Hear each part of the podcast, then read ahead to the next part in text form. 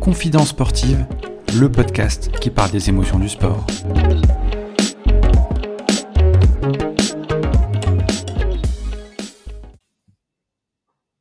Bonjour à tous, bienvenue dans ce nouvel épisode de Confidence sportive. Aujourd'hui, épisode 23, on aborde les arts martiaux. Après Dominique Nato, Michael Boro, aujourd'hui l'invité du jour est un champion du monde de Jiu-Jitsu, consultant sportif et chroniqueur. Il est né le 5 octobre 1977 à Arles. Il est le fils du judoka Angelo Parisi, premier champion français olympique de judo. Il a toujours le sourire et une bonne humeur communicative. J'ai nommé Vincent Parisi. Comment ça va Vincent? Ça va Thomas? Ouais, ça va, super. Je suis content de t'avoir dans le podcast. Écoute, euh, je suis super content et moi je suis, euh, je suis en pleine forme et prêt euh, à t'écouter. super. Est-ce que tu écoutes des podcasts d'ailleurs?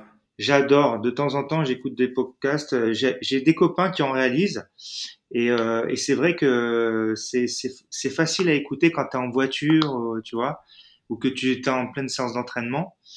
Et ouais, non, c'est sympa. Après, je manque de temps quand les podcasts sont un petit peu longs. Mais quand ça m'intéresse, ouais, j'essaie de les regarder jusqu'au bout. Ok, bon, bah écoute, on va commencer. Alors, la première question, c'est euh, généralement le premier souvenir dans le sport de l'invité. Quelle est pour toi ta première émotion dans le sport, ce qui t'a donné envie de, de, commencer le sport? Alors, c'est euh, un peu compliqué parce que, ayant grandi avec euh, un père qui était champion, mon, on va dire que mes, émotions ont été un peu, un peu faussées parce que euh, au début, je me rendais pas compte euh, de ce que de, qu'était vraiment le sport, puisque je vivais dans le sport. Donc j'étais un peu euh, acteur sans le sans le vouloir. Donc pour moi, c'était quelque chose de normal. puisque j'étais tous les jours sur les tatamis avec mon père, je voyais mon père compétition. je vais te dire, la première la première euh, émotion que j'ai eue, elle était très négative. J'ai vu mon père perdre. Ok. Il, s'est fait voler en fait. Mon père, les gens qui savent, s'est fait voler euh, deux fois aux Jeux Olympiques en finale. Et, euh, et j'ai vu, je l'ai vu après la finale qu'il venait de perdre, alors que euh, il devait gagner à la décision. C'était vraiment, il y avait genre deux arbitres japonais sur trois, tu vois, c'était un peu abusé. Et, euh, et, si tu veux, j'ai vu mon père déçu et triste. Et euh, ça m'a ça m'a fait une blessure sans m'en rendre compte. Ça m'a blessé, tu vois. Donc ça, c'était ma première émotion du sport. Et après, évidemment, bah après, euh, euh j'ai eu plein plein d'autres belles images du sport, dont mon père qui gagnait. Euh, par exemple, mon père porte-drapeau.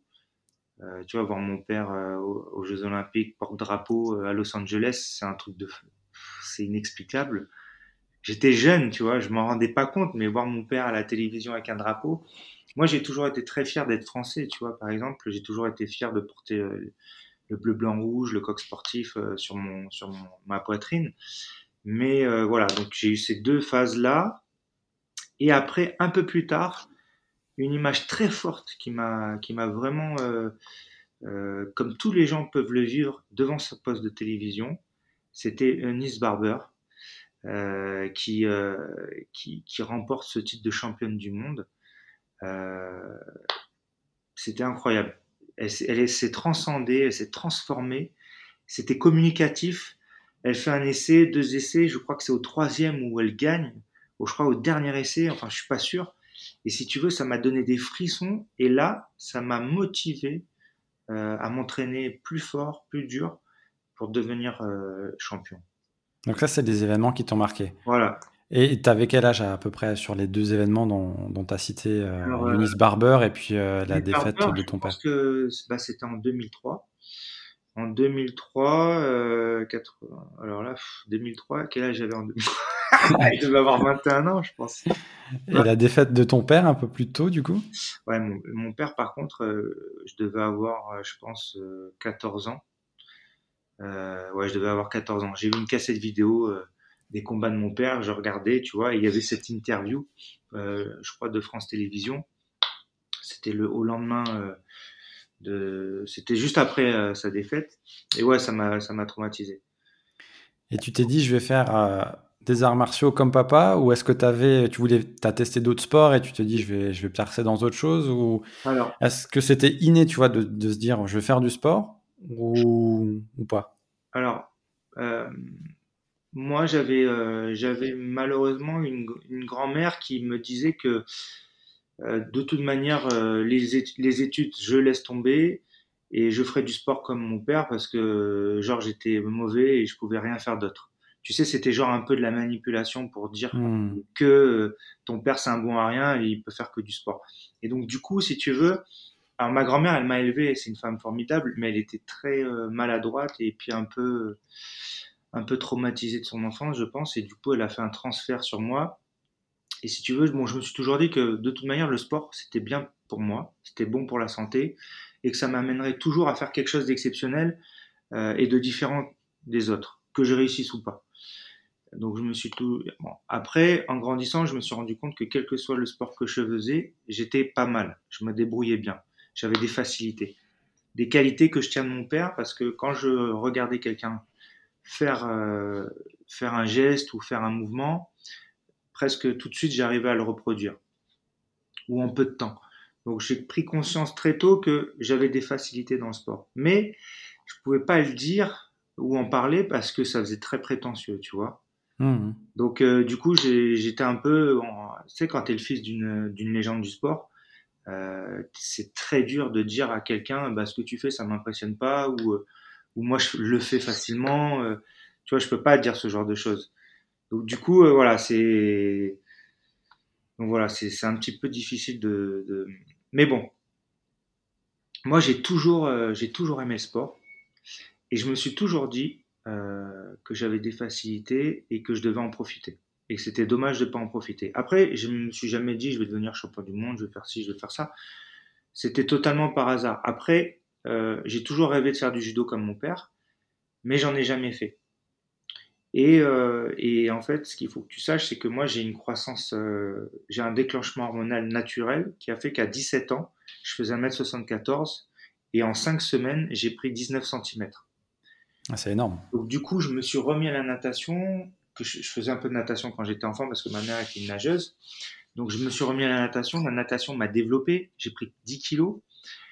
Euh, donc, j'avais 18 ans. Du coup, euh, j'étais, un peu grand, j'étais un peu plus costaud, mais j'étais toujours fin par rapport à un judoka.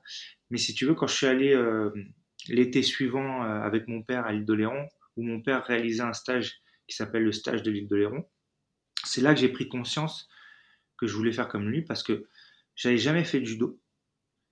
Et, euh, je limitais, alors je limitais, euh, attention, on, s'entend bien, je limitais, j'attaquais à droite, j'attaquais à gauche, je me déplaçais comme lui, mais j'avais pas sa force, ni sa puissance, ni sa précision sur la technique, mais je faisais tomber les gens. Et je faisais tomber des compétiteurs de niveau internationaux. Alors c'était pas des champions, hein, mais c'était des gens qui faisaient des compétitions internationales en judo euh, et je, les mettais en difficulté et parfois je les faisais tomber. Donc euh, ils devaient me faire tomber trois, quatre fois et moi je les faisais tomber une fois. Et c'est là que j'ai pris conscience que j'avais des facilités et que le fait d'avoir vu mon père faire depuis enfant, j'avais acquis des choses. Et donc je me suis dit, comme j'ai toujours eu envie de faire comme mon père, bah, voilà. Et donc c'était cet été-là, je crois que c'était exactement en 98, été 98, je crois que c'était euh, juste avant mes 21 ans, je devais avoir 20 ans. Et c'est là où j'ai décidé, dans la nuit de mes 21 ans, de monter vivre à Paris parce que je vivais à Cannes avec ma mère.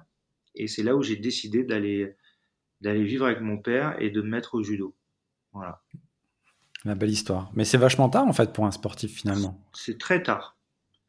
C'est très tard. Et, euh, et en plus, euh, sincèrement, les gens, les gens ne le savent pas ou ne, m'ont jamais cru, mais moi j'ai commencé à, à, 21 ans le judo.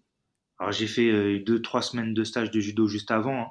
c'était deux mois avant, mais je commence réellement à monter à vivre avec mon père, à m'entraîner au judo deux fois par semaine.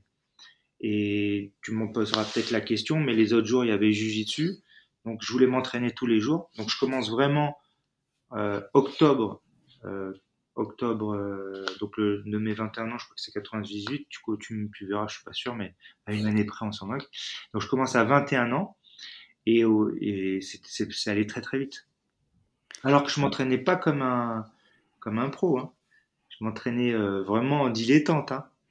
Ouais, mais c'est la, la, la, reproduction du coup de, des gestes que tu avais acquis. Ah oui plus les facilités, plus aussi euh, le fait que tu es un... Le feeling, la sensation. Le, feeling, ouais. Parce que si tu veux, il y a un truc que les gens ne peuvent pas comprendre, c'est l'instinct et le feeling.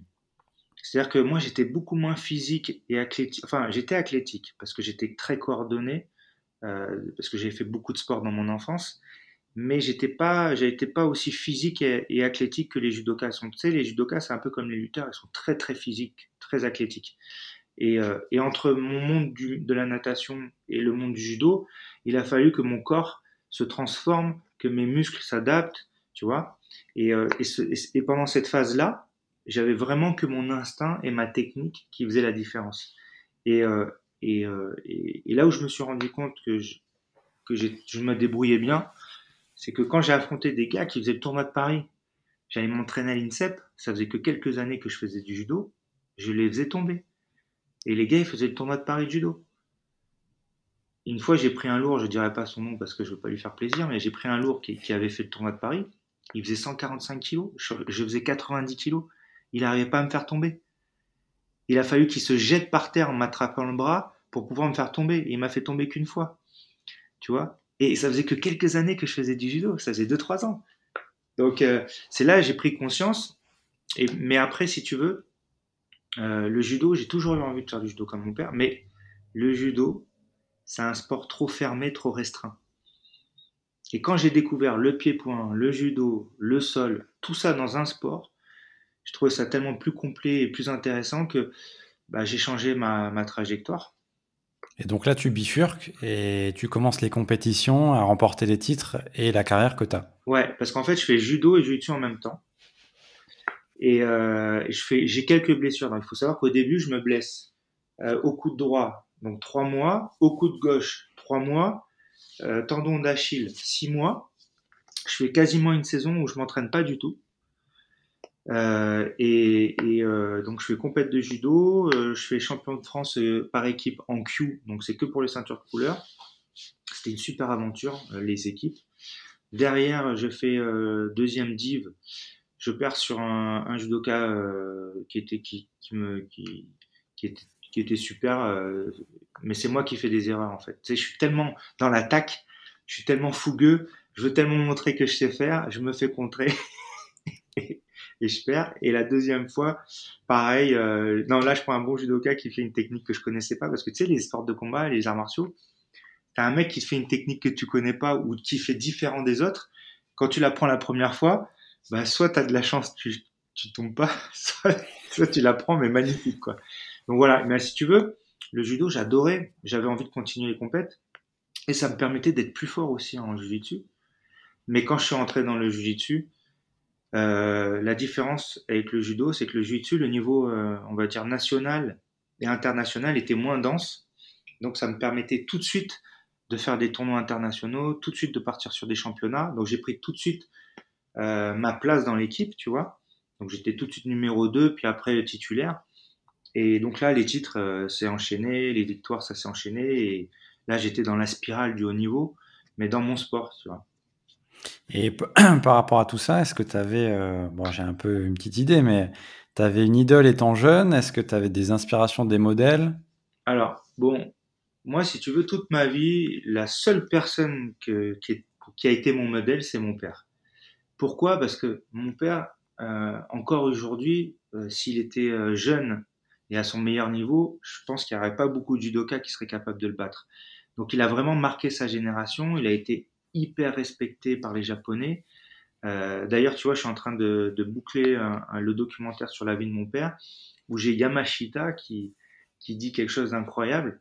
Je te le dis pas, mais tu verras dans le doc. Et donc tu te dis que le gars, un des plus grands judokas de tous les temps, il dit que il dit ça, donc tu dis donc c'est génial.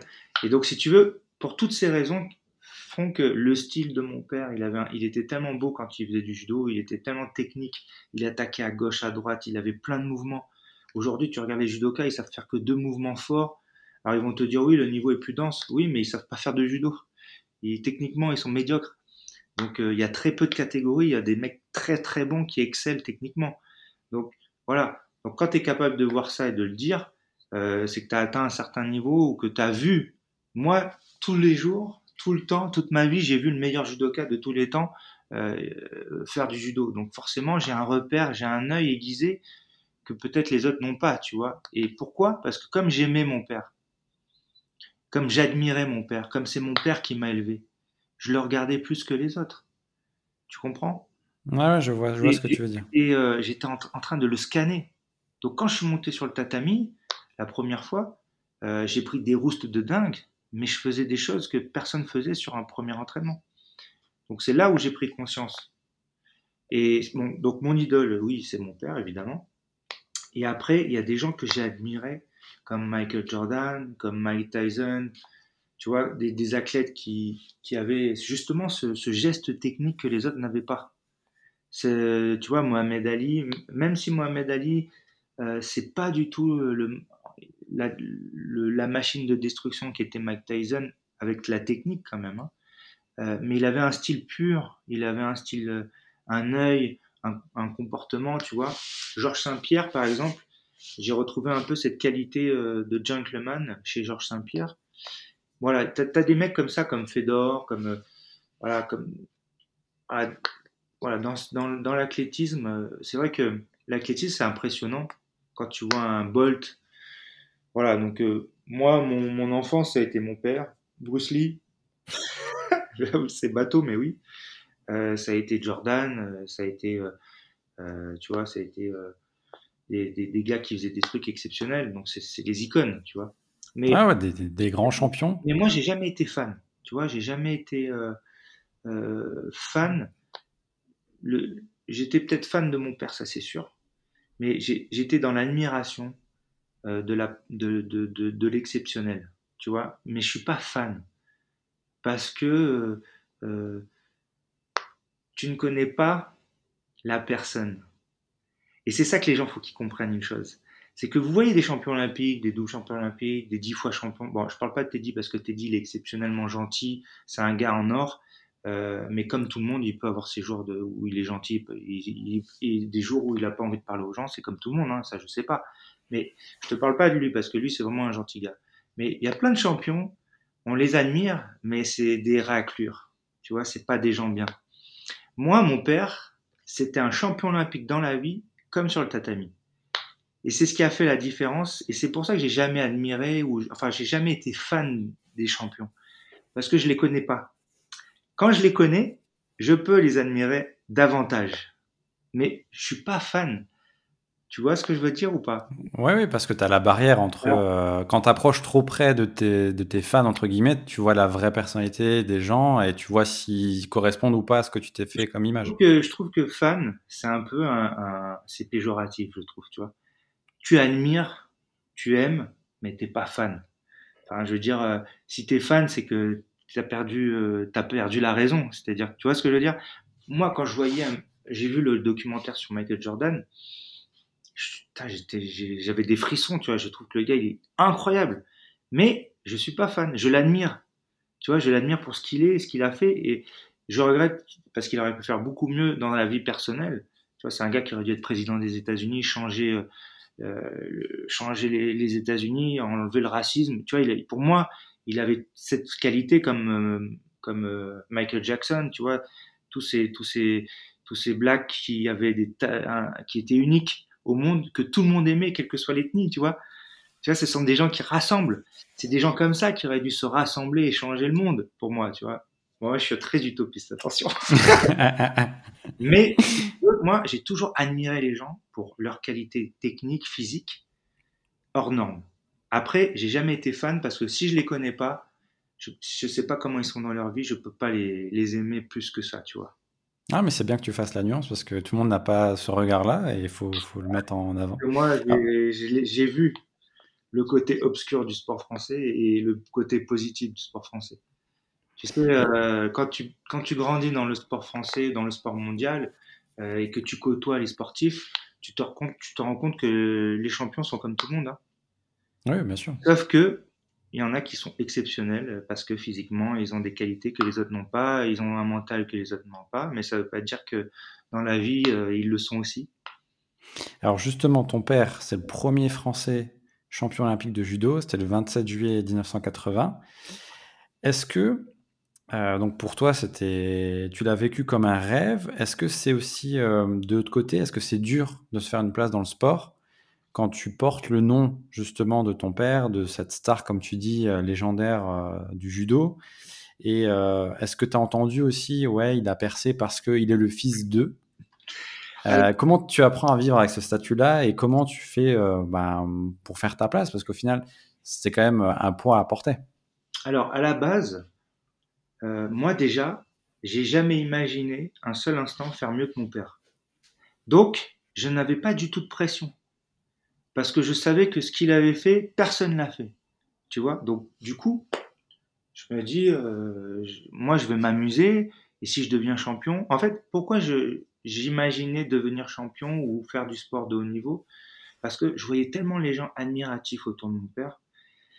Ils étaient tellement euh, les yeux qui brillent, euh, heureux, comme quand tu vois tes dirigeants qui sortent dans la rue, des choses comme ça, tu vois. À l'époque, mon père, quand il était dans la rue, euh, devant une compétition de judo, les, jeunes, les adultes venaient crier, tu vois, c'était vraiment une star, quoi. Et, et si tu veux, quand j'étais enfant, je voyais ça, et je voyais tellement les gens heureux quand il voyait mon père, euh, un autographe, une photo, euh, parler, que ce soit à beaucoup de monde ou peu de monde, que je me suis dit, mais c'est génial ce que fait mon père. Les gens t'aiment, tu vois? Et donc, au fond de moi, je pense, j'espère comme tout le monde, on a besoin d'être aimé. Et je me suis dit, bah, si plus tard je peux être aimé comme mon père ou un petit peu, putain, c'est génial. Donc dans ma tête, c'était ça que je voulais faire. Le sport, c'était pas, euh, j'avais pas défini le sport. Le sport, c'est venu parce que bah, mon père était dans le monde du judo, donc je, voilà, j'étais dans les sports de combat, mais j'aurais pu faire autre chose, tu vois. Donc ça, c'était vraiment euh, le plus important. Après, la pression, elle est venue comment? Déjà, elle est venue parce que moi, j'ai été idiot. Je me suis laissé euh, manipuler, je me suis laissé euh, salir par la méchanceté et la jalousie des gens les gens malsains qui, qui, étaient autour. Euh. Tu sais, quand j'étais enfant, je voyais un monde parfait autour de mon père. Quand j'ai grandi, moi j'ai grandi en dehors de Paris. J'ai vécu toute mon enfance de mes 7 ans à mes 21 ans dans le sud de la France. Donc je n'ai pas connu, euh, adolescent, le monde de la région parisienne. Donc le monde du haut niveau, euh, parce que dans le sud, je suis désolé, on est coupé de tout. Et c'est pas plus mal. Et quand je suis monté, les gens ne me connaissaient pas. Même si je ressemblais un peu à mon père, je ressemble beaucoup plus à mon père aujourd'hui, parce que j'ai pris un peu de poids, j'ai pris du muscle, je suis plus, plus costaud, que quand j'étais plus jeune, parce que j'étais très fin, je ressemblais plus à ma mère. Donc les gens, quand ils m'ont vu, ils savaient pas que j'étais le fils d'Angelo. Et là, j'ai vu les gens parler de mon père, j'ai vu la jalousie des gens, j'ai vu la méchanceté des gens. Et ça m'a fait un, ça m'a fait quelque chose, ça m'a fait, ça m'a fait bizarre, tu vois. Et donc j'ai dû grandir avec ça.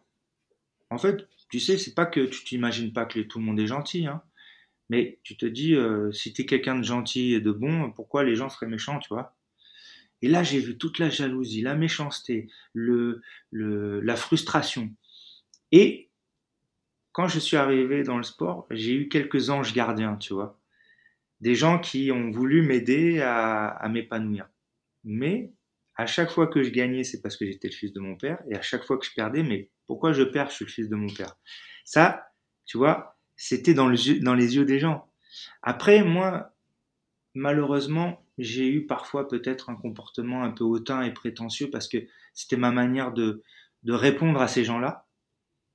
Mais j'étais pas comme ça. C'était parce que j'étais blessé, tu vois. C'est une, une carapace que tu t'étais. En fait, c'est super dur. C'est super dur parce que toi, tu viens pour apprendre, euh, pour emmagasiner le maximum de choses, pour découvrir, pour vivre une aventure, pour essayer d'être la meilleure version de toi-même.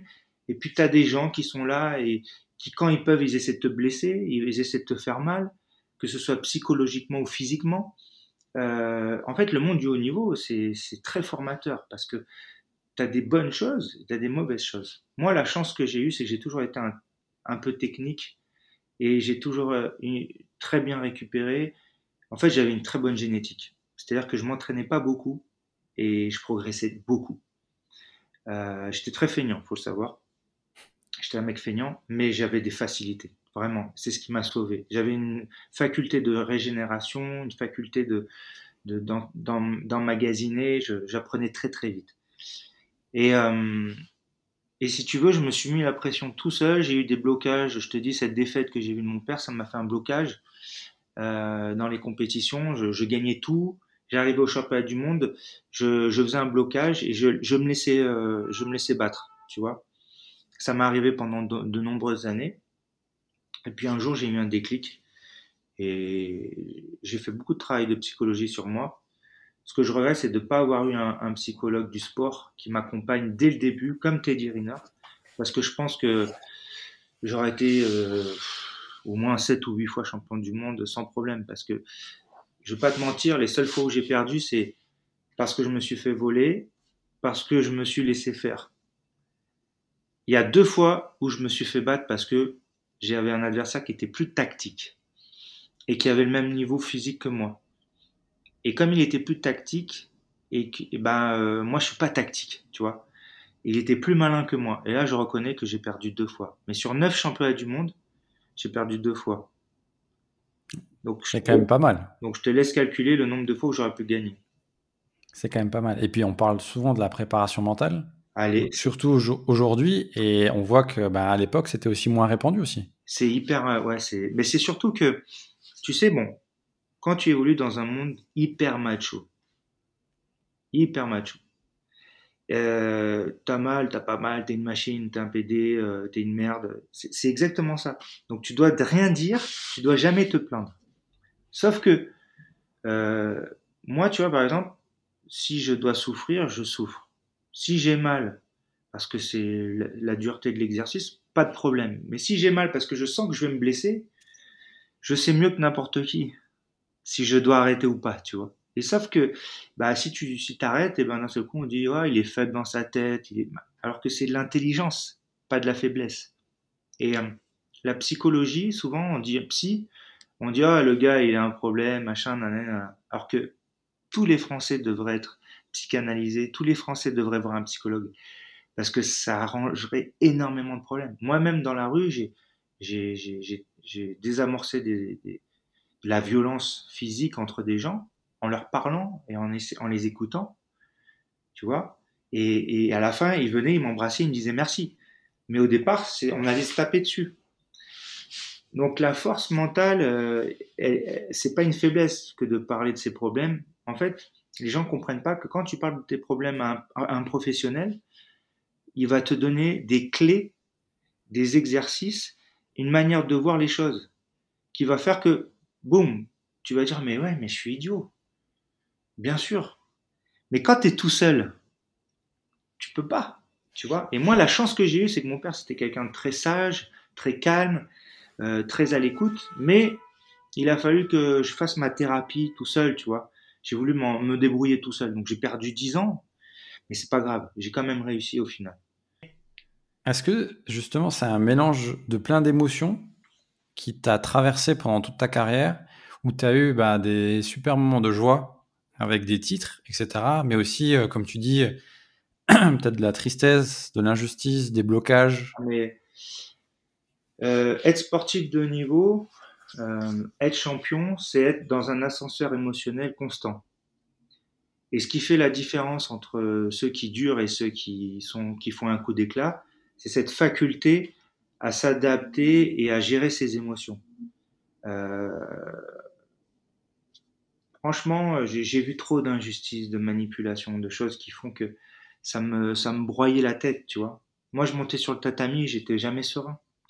Parce que il y avait que de l'injustice. Euh, on n'était pas défrayé, on n'était pas payé, euh, on se blessait, euh, on n'était pas suivi. Tu vois, il n'y avait rien pour nous. Pourquoi? Parce qu'on n'était pas un sport olympique. Attention, dans les sports olympiques, c'est pareil. Mais alors, dans les sports pas olympiques, c'est, c'est, plus que la misère, tu vois. Donc, des fois, nous, on avait la chance parce que on était dans une grosse fédération. La Fédération française de judo, c'est une grosse fédération. Nous, on avait des copains, des athlètes italiens ou d'autres euh, de d'autres nationalités, euh, Russie. Russie, non, ils étaient bien parce que euh, Poutine, il adore les arts martiaux, donc il aide tout le monde. Mais mais il y avait des des athlètes qui payaient leurs billets pour venir faire les compétitions. Il y avait des athlètes qui payaient leur équipement pour faire pour, pour avoir leur, leur tenue nationale, tu vois. Alors nous, on se plaignait parce que nous, on est dans une grosse fédé. On se plaignait parce qu'on a une grosse fédé. Le minimum, c'est qu'ils nous équipent. Ils le faisaient pas. C'est inadmissible.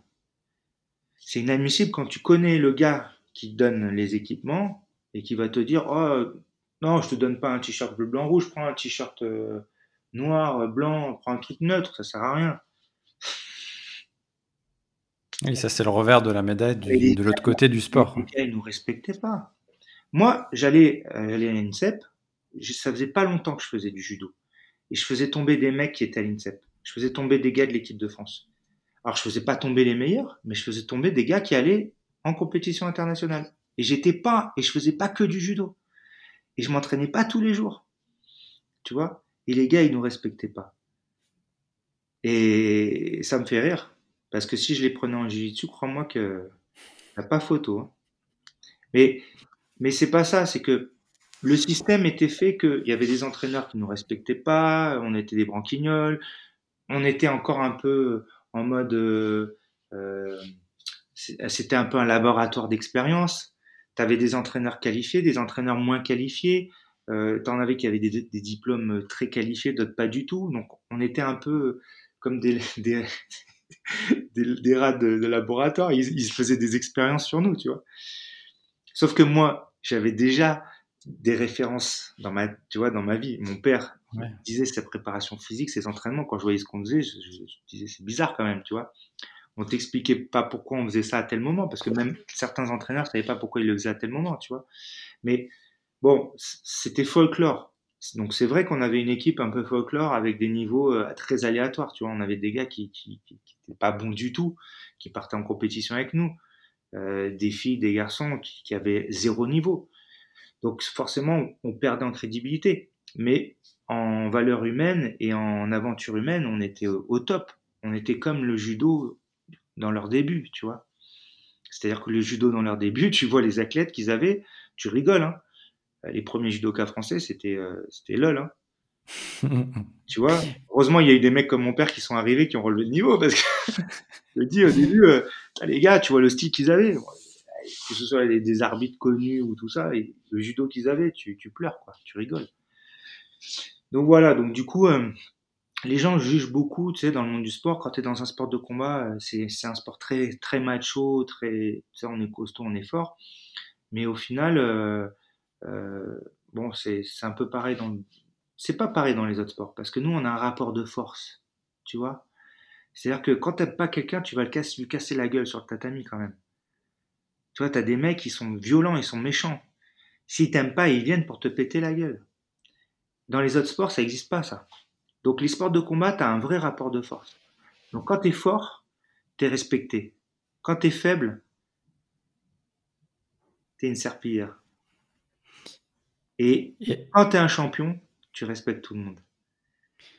Et est-ce que par rapport à toutes ces rencontres que tu as faites, ouais. est-ce que tu en as d'autres qui t'ont justement particulièrement marqué euh, et qui t'ont fait avancer en tant qu'homme et en tant que sportif si vous pouvez nous en citer. Moi, j'ai eu beaucoup de chance.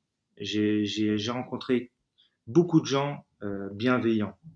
Mais tu vois, je pense à quelqu'un comme Stéphane Traîneau, par exemple. Il y a eu Bertrand Damaisin. Bertrand Damaisin, médaillé de bronze à Barcelone en 92. Euh, et Lionel Hugonnier, ce sont eux que, qui m'ont qui m'ont euh, d'abord humilié. humilié, ils m'ont humilié, ils m'ont tabassé, ils m'ont dit mais comment ça se fait que tu sois le fils d'Angelo Parisi, tu, que tu, tu passes pas du judo, mais qu'est-ce que c'est que cette embrouille? Et elle a dit, allez, vas-y, tu viens. Et donc, en fait, c'est vrai que tous les étés, j'allais faire ce stage international de judo. Avec mon père, je faisais pas de judo. Et, euh, et eux sont arrivés, deux branleurs, deux playboys, euh, deux machines de guerre, un technicien et une machine de guerre. Ogonier, c'est bon, c'était un bon judoka, mais moins technique que Bertrand. Il, va, il va me, il va me fusiller, mais c'est pas c'est pas grave. Je suis assez fort aujourd'hui pour me défendre. Et euh, si tu veux, c'était deux, ils étaient tous les deux champions de France en titre. Ils étaient tous les deux les deux meilleurs dans, dans leur catégorie. Euh, D'ailleurs, Lionel Gagné venait du jiu combat. Il avait fait champion du monde. Non, il avait gagné la Coupe du Monde. Pas champion du monde. Coupe du monde. Et ouais. Et, euh, et si tu veux, tous les jours, je m'entraînais avec eux à la fin de, l'entraînement. Donc, eux faisaient deux heures de, de, de, combat. Et moi, à la fin, je faisais pompe abdos avec eux. Et si tu veux, le fait d'avoir été deux semaines à leur contact, ils m'ont tellement fait rigoler, ils m'ont tellement pris sous leurs ailes. J'ai tellement aimé cette ambiance euh, fraternelle que ça m'a donné envie de me mettre au judo. Donc la troisième semaine, j'ai fait du judo. Et je me suis entraîné, je faisais tomber plein de gens. J'ai fait la compétition à la fin de la semaine et j'ai fini troisième en battant des mecs qui étaient euh, juniors internationaux, seniors, euh, tu vois. Et là, j'ai pris conscience que bah, finalement, euh, j'avais des facultés. Et c'est vrai que Bertrand Damézin et Lionel Gognier ont été ce petit... Euh, alors que j'avais mon père, tu vois, qui aurait pu être le déclencheur, mais j'osais pas, tu vois. J'attendais que quelqu'un peut-être inconsciemment me, me, pousse, parce que mon père m'a jamais poussé à rien. Pour revenir à ta question tout à l'heure à laquelle j'ai pas répondu, mon père, c'est quelqu'un qui a un relationnel et, et qui est connu par tout le monde. Et s'il avait voulu m'aider ou faire quoi que ce soit pour moi, euh, je n'aurais jamais rien fait dans la vie. Parce que mon père, il a, il a le bras très très long, mais il n'a jamais su l'utiliser. Parce que c'est un gars très gentil, très simple, et qui, qui s'est jamais dit, euh, mais je vais appeler telle personne pour aider mon fils, parce que moi, je me suis toujours débrouillé tout seul. Et si tu veux, tous, les gens qui venaient me dire des choses gentilles, c'est ça, c'est mes meilleures rencontres. Parce que euh, tu peux pas euh, obliger les gens de t'aimer, tu peux pas, mais euh, tu peux forcer le respect par, ton comportement, par tes résultats, par ton niveau.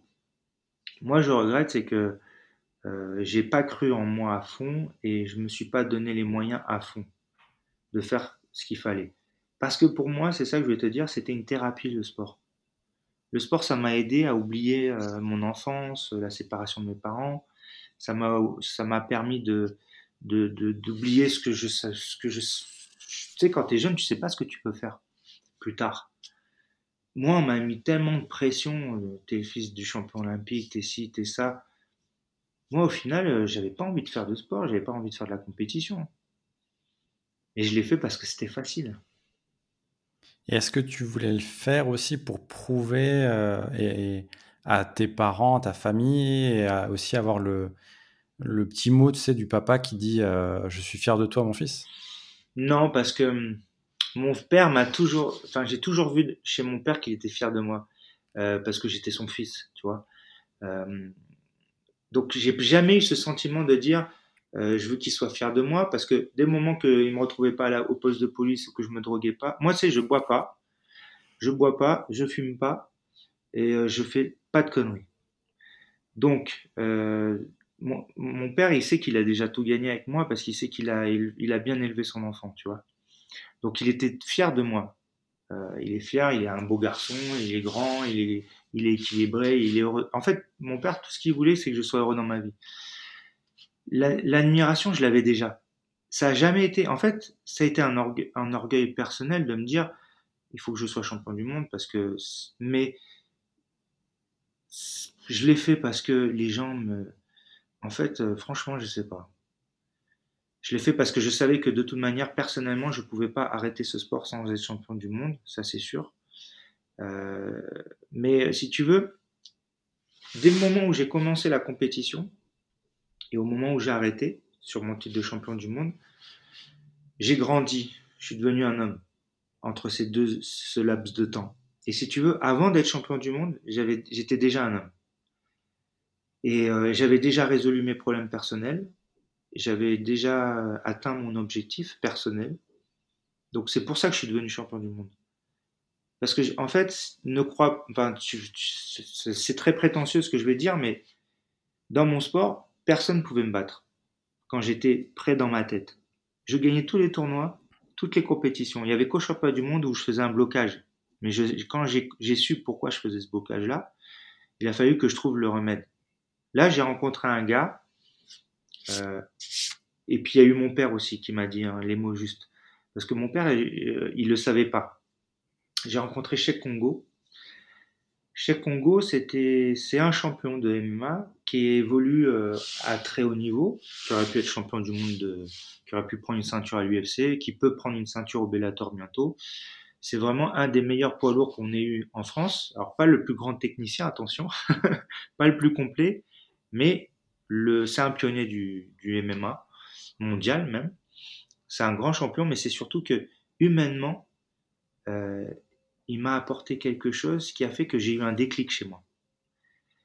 Donc humainement et parce que je m'entraînais très dur avec lui. Et quand quand j'ai commencé à m'entraîner avec lui, j'étais pas à mon meilleur niveau. J'étais, j'avais décroché, je, je m'entraînais plus trop. Mais le fait de m'entraîner dur avec lui m'a fait prendre conscience de l'effort qui me manquait quelque part et, euh, et de le voir partir comme ça, euh, combattre dans la cage, euh, mettre sa vie en danger quelque part, parce que tu mets un peu ta vie en danger, même si tu es un athlète, tu risques rien. Et c'est comme si tu partais à la guerre, sauf que tu sais que tu vas pas mourir. Mais tu sais, cette atmosphère de, de, de, de gladiateur. D'adrénaline. Et d'adrénaline, d'être dans son coin. Tout ça, ça m'a fait grandir. Et ça m'a fait réaliser qu'en fait, euh, j'avais des petits blocages. Et puis, bon, moi, après, je suis allé voir mon père, je lui ai dit, écoute, voilà, je t'ai vu perdre, euh, je, euh, euh, t'ai vu perdre, je t'ai vu triste, je t'ai vu pleurer un petit peu, ça m'a, ça m'a blessé, et, j'ai eu l'impression, comme je t'aimais, que je voulais vivre ce que tu avais vécu. En fait, les gens, ils peuvent pas comprendre, mais je me suis saboté, je m'entraînais plus avant le championnat du monde, euh, je tentais des choses que les autres faisaient pas, je, je, faisais un blocage parce que je voulais voir ce que mon père avait senti et vécu aux Jeux Olympiques. C'est dingue de dire ça. Je me suis fait perdre. J'ai arrêté la prépa, je, je m'entraînais plus, je disais à tout le monde je m'entraînais, mais j'arrêtais, je faisais que le week-end. Enfin, c'est fou. Parce que je, parce que je, je voulais vivre ce qu'il avait vécu, tu vois. Parce que j'aimais tellement mon père que de le voir malheureux, inconsciemment, j'ai voulu vivre ce qu'il avait vécu. Ah, t'as reproduit le schéma. J'ai reproduit le schéma. Et, mais, mais c'est totalement idiot. Si j'avais parlé avec lui à la, alors mes premiers championnats du monde, bon, euh, j'étais jeune, c'était les premiers, je me blesse, euh, j'aurais pu gagner. En plus, je donne ma place euh, à un copain, donc je descends de catégorie, tu vois.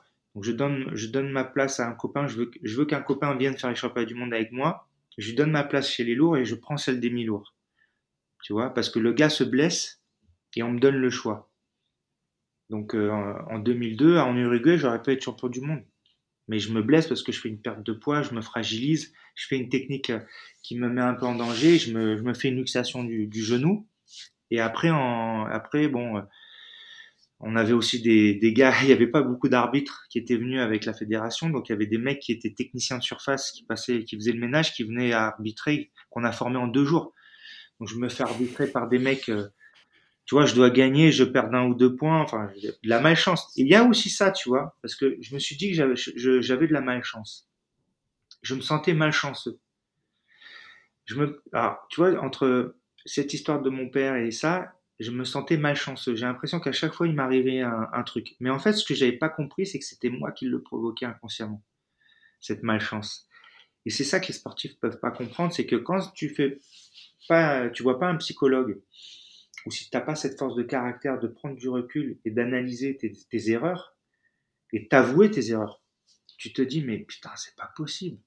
Et en fait j'avais, j'ai cumulé des malchances. Alors une fois je me fais euh, voler, une fois je me blesse, une fois je fais une technique limite, on me disqualifie, tu vois? Et tout ça au final, si je réfléchis bien dans ma tête, C'est tout ça, c'est moi, je suis sûr que c'est moi qui l'ai provoqué. C'est fou, hein? Ouais, mais c'est le mental et ne peut pas être dissocié du physique. Donc en fait, quand tu crois, quand tu es serein dans ta tête, personne ne peut t'arrêter. Alors après, moi, j'avais le niveau physique et technique pour gagner. Euh, si si t'as pas le niveau physique et technique, euh, tu as beau croire en toi, euh, tu gagneras jamais. Tu vois ce que je veux dire? Oui, bien sûr. Il faut, faut, faut, être à un certain niveau. Donc moi, j'étais j'étais le meilleur dans mon sport. Si je perdais, je t'ai dit, il y a deux fois j'ai perdu contre meilleur que moi, et les autres fois, c'est moi qui me suis fait perdre. C'est comme ça. Et je regrette pas parce que si tu veux, c'est ça que je voulais te dire, c'est-à-dire que dans ce laps de temps de, de haut niveau, de compétition, j'ai grandi, je suis devenu un homme et j'ai réglé mes problèmes. Et du coup, bah voilà, bah, derrière, je suis devenu champion du monde. C'était fini. C'était, j'ai la boucle, et, tu vois, j'étais libre. La boucle est bouclée. J'étais libre. Donc ça, c'est le côté un peu orgueilleux parce que la compétition, euh, quand tu fais de la compétition, euh, il faut, bah, il faut quelque part penser qu'à soi. Euh, alors que moi, je, je pensais jamais qu'à moi, tu vois. Mmh, je vois. Et c'est dur. Donc voilà. Alors ça, ça c'était la partie sportive. Ouais. L'après, l'après carrière, là, tu deviens consultant sportif pour des chaînes de sport, à la télévision notamment. Ouais. Tu es d'ailleurs le premier consultant et commentateur français à la télévision pour la MMA. Et justement, tu as créé du coup derrière la chronique Le Coach, ouais. dans laquelle tu inities des sportifs euh, de haut niveau, des artistes, des stars françaises euh, au sport de combat de manière ludique et pédagogique, mmh. comme tu dis. Mmh. Et euh, bah, la chronique là, comment ça t'est venu? C'est quelque chose que as, on t'est dit, Bin, t'as dit ok, tu fais ce que tu veux, ou est-ce que tu avais un chemin à suivre? Comment tu, comment c'est venu? Très simple. J'étais, j'étais ami avec plein de champions. Champions de boxe taille, taekwondo, judo, karaté. Que des sports de misère où tu gagnes zéro, où tu as zéro reconnaissance, zéro médiatisation. Donc, même mon père, tu vois, que je trouvais qu'il était pas assez. Euh, alors, mon père, il recherche pas du tout ça, tu vois. Dès qu'on lui demande de faire une interview, tout ça, lui, ça, ça jamais, euh, ça l'a jamais intéressé de briller euh, à la télévision. Lui, ça, lui, ce qu'il aimait, c'était mettre Hippon de la plus belle des manières. Et le reste, euh, voilà, sa passion, c'était le judo. Moi, si tu veux, je me suis dit à un moment donné, mais pourquoi euh, tous ces grands champions qui font des sports extrêmement durs ne sont pas mis en avant et ne sont pas valorisés Je comprends pas. Regarde, je critique pas. Je n'ai jamais critiqué. Mais le football, on adore, on aime les footballeurs, mais ceux qu'on admire le plus, c'est les boxeurs. Même les footballeurs te le diront. Ils admirent pas les footballeurs, eux, ils admirent les mecs qui se tapent. Donc quand tu vois, quand j'ai un pote qui est champion du monde et que je vois qu'il galère pour aller à la télé, tu sais moi, même encore aujourd'hui sur Beansport, il y a des gens que j'ai pas réussi à faire venir. Des immenses champions. Je n'ai pas réussi à les faire venir. J'ai juste réussi à les mettre dans ma chronique. C'est le minimum. Et pourtant, sur plein de chaînes, et sur même sur ma chaîne, on a fait venir des champions moins de moins valeur que ceux que je veux faire venir. Pourquoi? Parce que c'est les sports de combat, parce qu'on connaît pas, ou parce que c'est pas euh, c'est pas bankable, parce que ça fait pas d'audience, parce que machin. Mais tu vois, ce que les gens comprennent pas, c'est que là, je, je tire pas une balle dans, dans mes coéquipiers de bin. Hein. C'est ce que je leur dis à tous. Hein. Je leur dis, oui, le football, c'est incontournable. Le rugby, heureusement, ça devient... Il y a des sports comme ça qui sont incontournables. Mais c'est les journalistes, c'est les chaînes qui éduquent les gens. Si demain tu mets, euh, tu sais filmer le judo, tu sais filmer le karaté, tu sais filmer le jiu-jitsu, tu sais filmer les sports de combat, comme fait l'UFC, crois-moi que les gens, ils vont être fans de tous ces sports. Sauf qu'aujourd'hui, ben, il a pas les fédérations ne savent pas se développer parce que au final ce sont que des gens incompétents qui sont dans les fédérations. Ils savent pas se développer.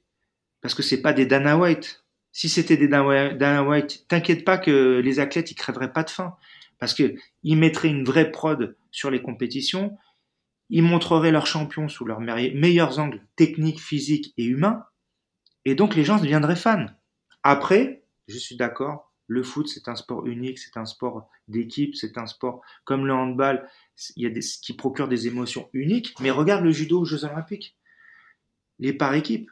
Tout le monde, tout le monde a suivi, tout le monde était comme ça, tu vois. Et pourtant, c'est du judo.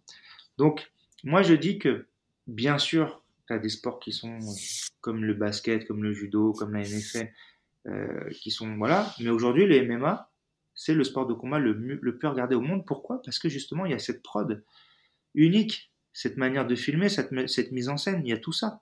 Donc, moi, je, je pense que il faut donner la chance. Et donc, comme j'avais tous ces copains autour de moi qui crevaient de faim, qui qui gagnaient pas leur vie, qui bossaient, qui, qui faisaient 36 métiers en plus de la, de la compétition, et c'était des sportifs de haut niveau, je me suis dit comment je pourrais les mettre en valeur si on me donne la chance de le faire? Donc je me suis dit, bon, qu'est-ce que je sais faire le mieux? Bon, moi je sais coacher, je sais communiquer. Qui je vais coacher? Je me suis dit, je vais coacher une personnalité connue ou un champion au-delà du sport, ta plus grande fierté, justement de transmettre et de, mettre en ah. avant ah bah des gens qui ont peut-être pas le mérite, enfin la, la médiatisation qu'ils méritent. Totalement, parce que si tu veux, contrairement à beaucoup de gens, je fais je fais pas venir que mes copains. C'est là que je fais venir tout le monde. Je donne la chance à tout le monde, même des fois des gens que je ne connais pas parce que c'est les opportunités de trouver un sport, de trouver, tu vois, des fois il y a des gens qui pratiquent un sport que ils sont 10 en France à le pratiquer, tu vois. Euh, et, et, et, moi je suis beaucoup dans la valorisation. Tu as été un champion ou tu es un grand champion, il n'y a pas de raison que je te reçois pas, tu vois.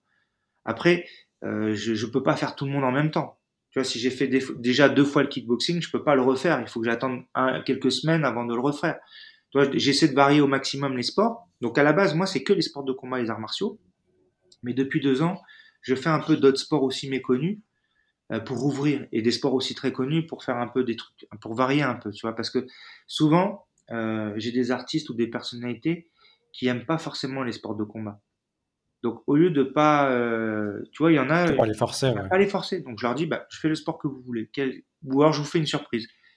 Et après, l'année suivante, je, je les fais revenir dans le sport de combat parce qu'ils ont, ils ont, ils m'ont fait confiance, tu vois. Je pense à Arnaud Ducré. Arnaud Ducré, lui, dès le début, il a accepté les sports de combat. Mais Arnaud, il est revenu plusieurs fois parce qu'il, parce qu'il sait qu'à chaque fois, il va en chier, il, va apprendre, il va découvrir un sport et il va faire une, vraie séance et il va s'amuser et il sait que, et puis promo pas promo, il le fait parce qu'il adore, tu vois. Et ça, c'est génial. Ça, ça me fait super plaisir. Et, là, c'est pour moi, c'est une victoire. Et quand je, fais venir des, quelle que soit la personnalité, très connue, moins connue, chaque personnalité a, un public, a une personnalité à elle, c'est une aventure, tu vois. Et moi, je kiffe mélanger les générations, quels que soient les âges de la personnalité, et pareil pour les champions. Quel que soit l'âge du champion, qu'il soit encore compétiteur ou pas, à la retraite, tu vois, je, je donne, moi, je mélange tout le monde, tous les âges. C'est ça que j'aime, j'aime faire tu vois? Et ça, c'est. Est-ce que tu en avais justement qui étaient réticents et qui derrière euh, t'ont dit à la fin, ouais, euh, c'était énorme, je te remercie de m'avoir poussé, etc. Mais, j'en ai eu pas mal. Mon meilleur souvenir, c'est Cynic. Tu sais, le, rappeur. Il est venu en, reculant pour faire la promo. Il avait vraiment pas envie. Mais tout le monde lui a dit, vas-y, Beansport, c'est un truc de fou, il faut que tu ailles et tout. C'était une de mes premières. Et quand je l'ai vu arriver, franchement, j'ai vu sur son visage qu'il n'avait pas envie. Bah, tu sais quoi? J'ai commencé la séance. On n'était que tous les deux. En plus, j'avais pas d'intervenant. Je m'étais mal organisé. Il y avait que moi. Et donc, j'ai dit, je vais te faire découvrir le grappling. Et là, je l'emmène sur une séance. Et petit à petit, comme un gamin, il s'est éclaté, il s'est amusé. Et il m'a dit, Vincent, tu sais quoi? Je vais pas te mentir, j'avais pas envie de venir au début. Mais là, trop kiffé, c'était génial. Et il me dit franchement j'ai envie de continuer et tout. Et on, s'est appelé pendant quelques semaines et tout pour, euh, tu vois, pour. Ah, et, il s'est remis au sport derrière. Et il m'a dit ça me manquait trop. J'étais hors forme et tout. Il m'a dit franchement ça ça m'a fait trop bien. Je respire bien. Il était super content. Pour moi c'est un de mes meilleurs souvenirs parce que tu vois je, sais qu'au début il avait pas envie, il est quand même venu. Et du coup j'ai bah, j'ai assuré. Et à la fin il était super content. Et on s'est suivi, tu vois il est venu en plateau, euh, ça, on a bien rigolé. Il a joué le jeu, c'était vraiment top. Donc ouais, c'est pour moi c'est une de mes, euh, c'est un peu mon, un peu mon bébé cette chronique, mais à la base je l'ai fait pour aider les gens. Je crois que on a fait un super épisode en tout cas. on verra. J'espère que ça t'a plu. Ça t'a plu? Bah moi, ça m'a plu. Euh, toi, est-ce que ça t'a plu aussi? Je pense que oui. Ça m'a plu. Et puis, tu sais, euh, ça fait du bien d'avoir une tribune parce que des fois, ça te fait aussi te rendre compte que tu as fait tout ça. Mmh. Et, ça et tu te rappelles pourquoi tu l'as fait. Et puis, tu, puis les gens vont le savoir, ceux qui vont écouter. Et puis, et puis ça, ça, ça, ça te refait vivre les émotions. Tu vois, j'ai eu des fois les frissons parce que je pensais à, des bons moments. ça fait du bien. C'est le but de Confidence Sportive, du podcast. C'est les émotions du sport racontées par des personnes passionnées et euh, à diffuser à plein d'autres personnes pour justement développer tout ça et, se développer soi-même. Et à retrouver bien sûr sur toutes les plateformes de streaming, Spotify, Deezer, Apple Podcast, etc. Après que tu je vais tout partager. Ah bah j'espère bien, j'espère bien. Bah, en tout cas, moi, j'ai kiffé, j'ai kiffé de ouf. Donc je te remercie, j'ai appris plein de choses euh, par rapport aux arts martiaux. Hmm. J'étais nul en judo, j'ai fait un an. c'est, ça, c'est parce que tu n'as pas eu un bon prof. Exactement, j'étais martyrisé. Ah ouais bah J'ai un prof super strict, j'avais 5 ans. Et j'ai arrêté et j'étais euh, le lendemain j'ai commencé le tennis. Je t'ai pas dit, je t'ai pas dit pourquoi j'ai pas fait de judo. Parce que quand mes parents ils ont divorcé, je suis parti à Cannes. Et à Cannes, il y avait un professeur très connu, réputé, qui avait un tout petit dojo qui s'appelait Roméo, un salaud. Euh, je suis allé dans son dojo. Et écoute, à chaque fois, j'étais par terre. Et le temps que, avant que je me relève, il me mettait un coup de bâton sur la tête. Pour me dire, faut pas rester par terre, c'est dangereux. Et tu sais pas, c'est ton premier cours, tu vois. Et le gars, il me tapait fort sur la tête. Ça m'a dégoûté. J'ai dit jamais je ferai du judo. Alors, alors que pourtant, j'en ai eu envie toute ma vie, tu vois. Et donc, de mes 7 ans à mes 20 ans, j'ai pas fait de judo à cause de ce gars-là. Donc, très important, si vous allez dans un club et que ça se passe mal, allez ailleurs. c'est pas ce que j'ai fait, mais j'ai découvert le tennis. Et eh ben voilà, c'est un très beau sport le tennis aussi. Ouais. Bon, j'ai pas percé, mais c'était pas le but non plus. Moi aussi. C'était prendre du, prendre du plaisir, comme tu avais dit. J'ai adoré le tennis. Et pareil, j'ai, j'ai encore des, des histoires à te raconter. j'ai joué avec Elina Stas et Vincent Van Patten au tennis. Ah, c'est pareil. Hein. Ouais, ouais, mon gars. et ouais. Bon, bah écoute, Vincent, au plaisir de faire peut-être une partie de tennis, un de ces quatre. Bah oui, hein, quand tu veux. Et euh, écoute, je te remercie pour l'épisode. Il sera disponible. Je pense que les auditeurs vont kiffer. Et quant à vous, ben, on vous donne rendez-vous euh, sur la suite de Confidence Sportive. À bientôt, Vincent. Salut, merci infiniment, Thomas.